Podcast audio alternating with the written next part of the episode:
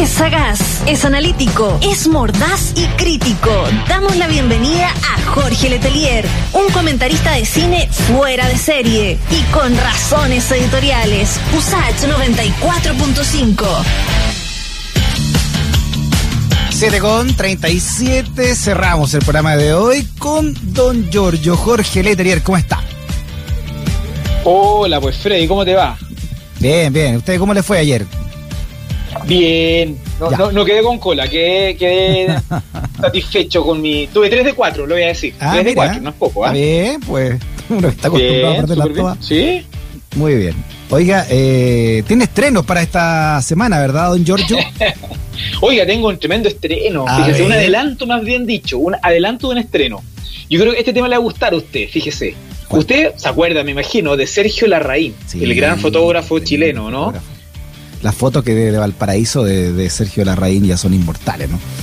Son inmortales, tantas, exactamente, digamos. son, son inmortales. Además que, bueno, Sergio Larraín tiene una historia muy particular de vida, ¿no? Eh, un, un tipo que llegó a la, a la agencia Magnum, la agencia más importante de fotoperiodismo que ha existido, que existió en el siglo XX, tú sabes, creada por Cartier-Bresson, y él llegó a trabajar ahí, hizo un par de, de series fotográficas eh, notables que en la historia, tanto en Chile como en, en otros países, pero fíjate que la, la vida de él fue una vida muy particular, y resulta, fíjate Freddy, que ahora, el 4 de junio, o sea, en dos semanitas más, se va a estrenar un documental sobre su vida.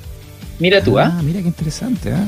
¿Y cómo se puede Muy interesante. Sí que me cuente el final, El- por supuesto, ni mucho, pero No le voy a ¿Por contar el final, sería- pero le- bueno, po- podemos, le puedo decir que Sergio? Larraín está, está muerto, pero eso ya se sabe hace 10 años. No, pues ahí sí, no, la estoy, no estoy arruinando el, el No, pero documental. el, el ángulo, porque sería interesante una historia de Sergio Larraín. Sí. Bueno, eh, fíjate que este documental se llama Sergio Larraín, El Instante Eterno, y eh, está dirigido por Sebastián Moreno, fíjate. Sebastián Moreno es un director de documentales que a mí me gusta mucho, porque eh, no tiene, eh, es muy de bajo perfil, no tiene un poco la... El, ruido que hace, por ejemplo, Maite Alberdi o Perutos Novikov o Pato Guzmán, pero fíjate que ha hecho una carrera muy consistente con temas muy afines a él, a su propia vida. Él comenzó, Sebastián Moreno, haciendo el documental La ciudad de los fotógrafos, el año 2006, ¿te acuerdas? Un documental muy interesante Ah, mira. sobre el rol de los fotógrafos independientes en dictadura militar. No, pero muy buen documental. Ah, él el, el mismo, Muy ¿no? bueno. Mira. Ese, ese documental, ¿dónde se podrá ver? Porque es muy bueno.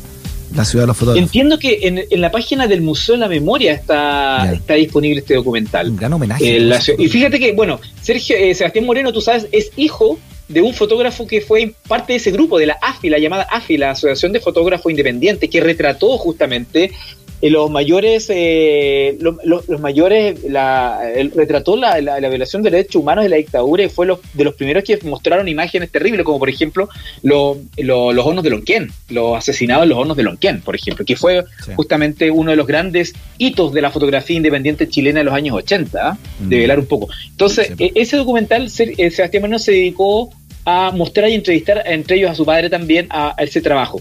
Y después de eso, eh, eh, Sebastián Moreno hizo otros documentales como Aveas Corpus, por ejemplo, y Guerrero. ¿Te acuerdas? Guerrero es sobre la historia de, de Manuel Guerrero, que es el hijo de uno de los degollados del año 85 Sí. en dictadura. Que sociólogo. Eh, es la historia, es la historia de, una, de, un, de un ejemplo de resiliencia muy importante de este hijo que es sociólogo, actualmente que vive en Chile, vivió mucho tiempo en Alemania. Mm, Y un sí, poco la historia sobre él. ¿ya?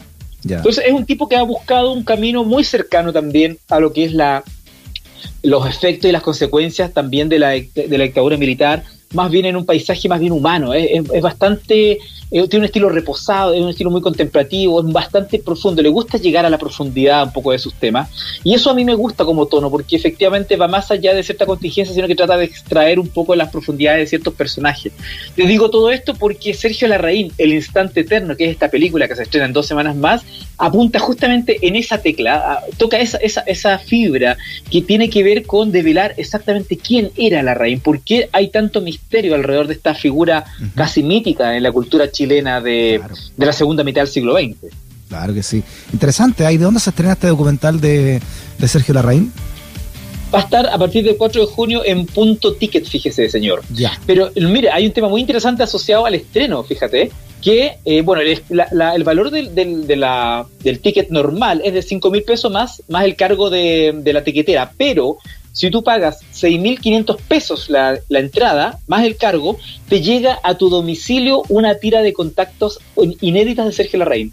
Tira de contactos fotográfica, ¿ah? como pieza promocional acompañada al estreno de la película. Fíjate, qué, bonito sería recibir una tira de contacto fotográfica de originales de Sergio Larraín. Por un poquito más tú puedes recibirlo, así que puede ser un objeto de colección, sin duda.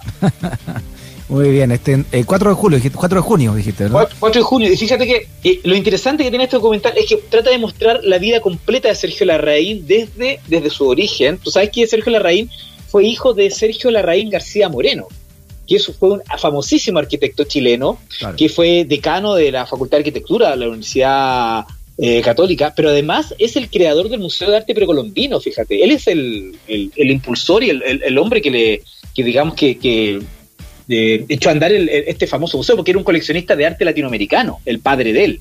Era un tipo de una cultura, bueno, eh, de una familia aristocrática absoluta, que fue uno de los grandes temas en la vida de Sergio Larraín, porque él nunca se sintió cómodo el haber nacido y haberse criado en una familia tan aristocrática, una familia de tantos recursos con una infancia tan cómoda.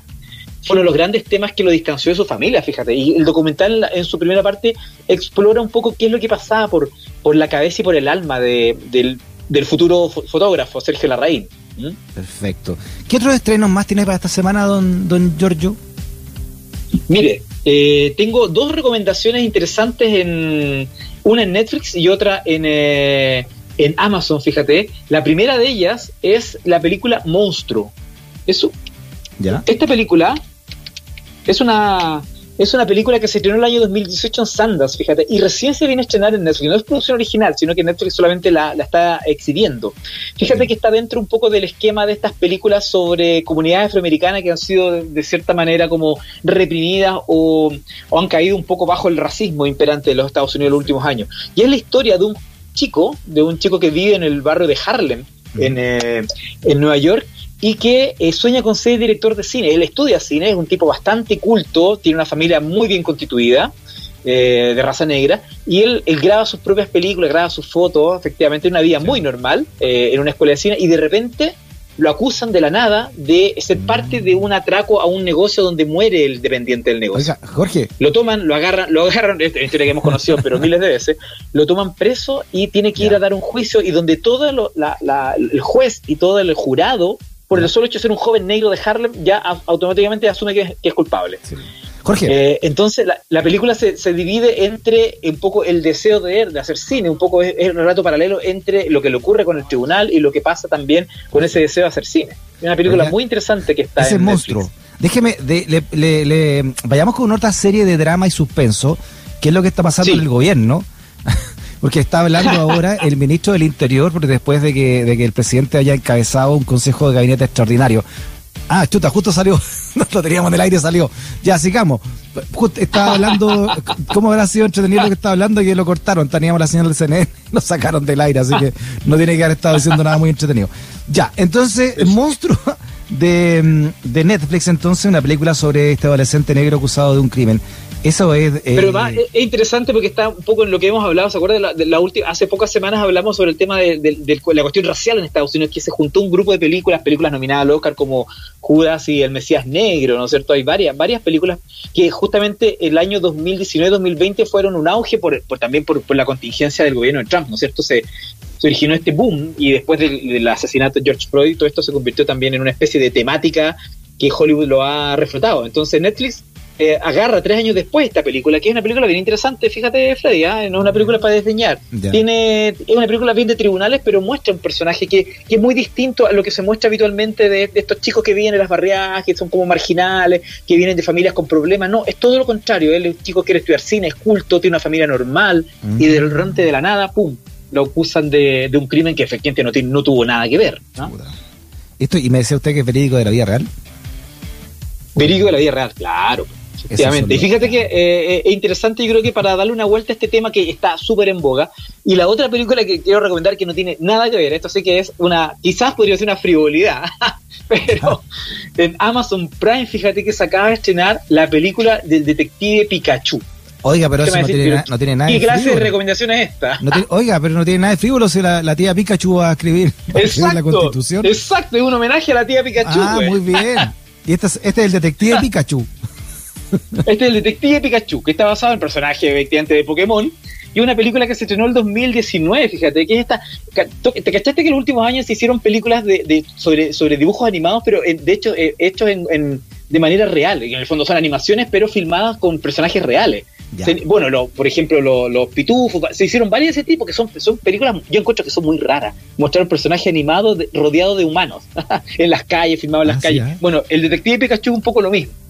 Y para darle una vuelta aún más realista, si se quiere, dentro de todo lo que es poco realista que puede ser, la voz del detective Pikachu lo hace Ryan Reynolds, que, que, es un ah. actor ultra conocido, que es una estrella, que es el, el hombre que tú sabes que está detrás de, de este, este famoso este famoso personaje de, también de, este superhéroe de, Marvel, que ahí se me olvidó el nombre, de Deadpool, el famoso Deadpool. Ah, Deadpool. Es un tipo ah, muy, muy famoso y él le pone la voz al detective Pikachu, fíjate. ¿ah? ah mira. Así que, eh, como está muy en boga un poco este personaje a, propósito del triunfo de la de, de la señora Giovanna, no sé si se llama Janina, la señora Janina que ganó eh, la constituyente, que yo creo que es un triunfo del pueblo, efectivamente, uno, uno de los más resonantes triunfos simbólicos de lo que efectivamente es es conformar la asamblea constituyente de gente realmente de la calle. Eso efectivamente es muy notable. Sí, bueno lo que tú dices porque como reconocimiento, este personaje, el personaje de la señora, de la señora, la tía Pikachu, eh, nació en las protestas. O sea, es un personaje nacido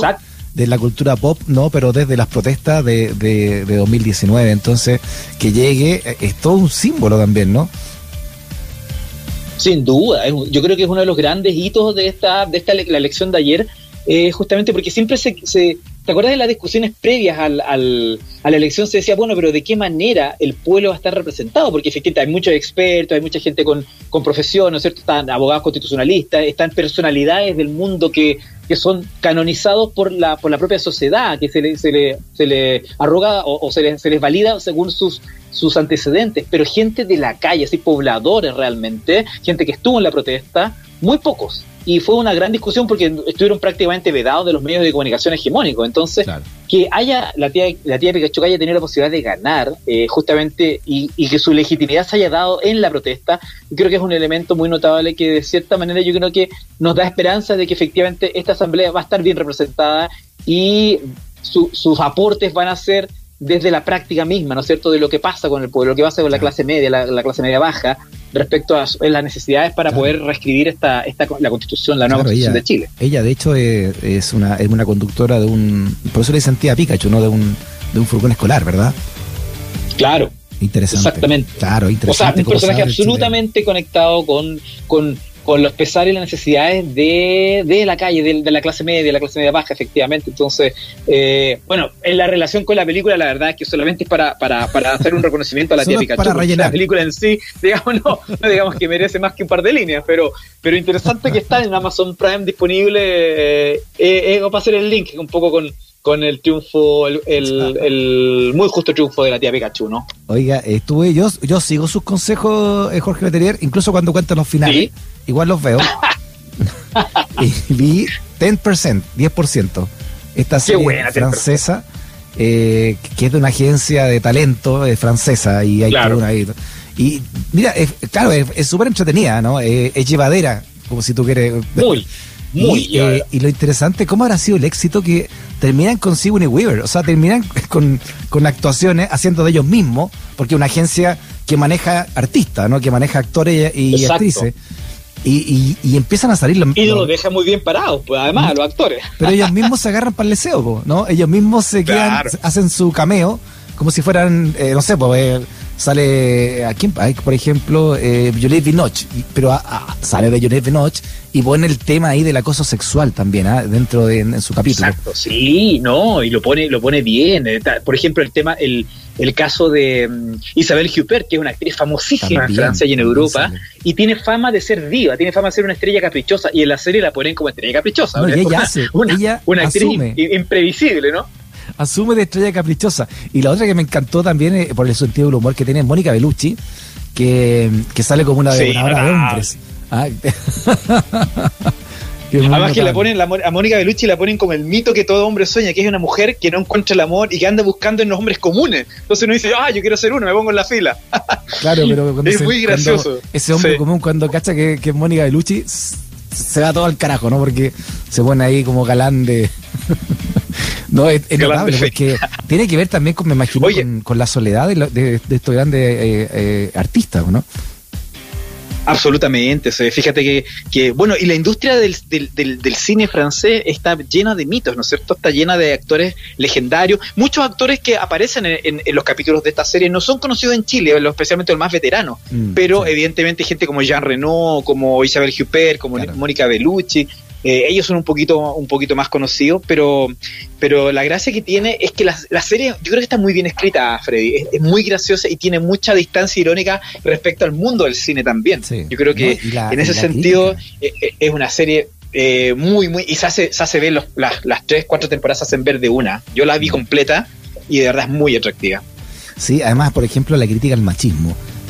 Parece que fue en el capítulo de, de, de, de, de, de, de Isabel ponte tú, que, que cuando alegan... Ah, eh, el director, sí, claro, porque cuando una mujer cumple 40 la consideran vieja, pero cuando un hombre cumple 40 lo consideran interesante.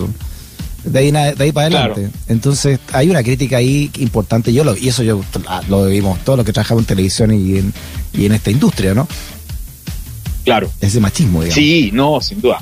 Absolutamente. Y bueno, y lo otro, yo creo que esa serie tiene otra, otra, otra rasgo muy interesante, Freddy, que los, todos los personajes de la agencia son fantásticos, están muy bien delineados, especialmente los los que llevan la voz cantante, que es este, este agente que es un poquito díscolo, no sé, que es medio traicionero, y la contraparte de ella, que es esta, esta mujer eh, lesbiana, ellos dos son muy buenos personajes. Son, tienen, tienen un desarrollo eh, eh, dramático potente, pasan una serie de, de, peripecias, pero ellos están muy bien. Yo creo que es una serie muy bien escrita. Son personajes súper disfrutables que uno al final termina queriéndolos a todos. Sí, cuatro temporadas, 10%. No sé si tiene una quinta, pero por lo menos termina podría perfectamente terminar la cuarta, ¿no?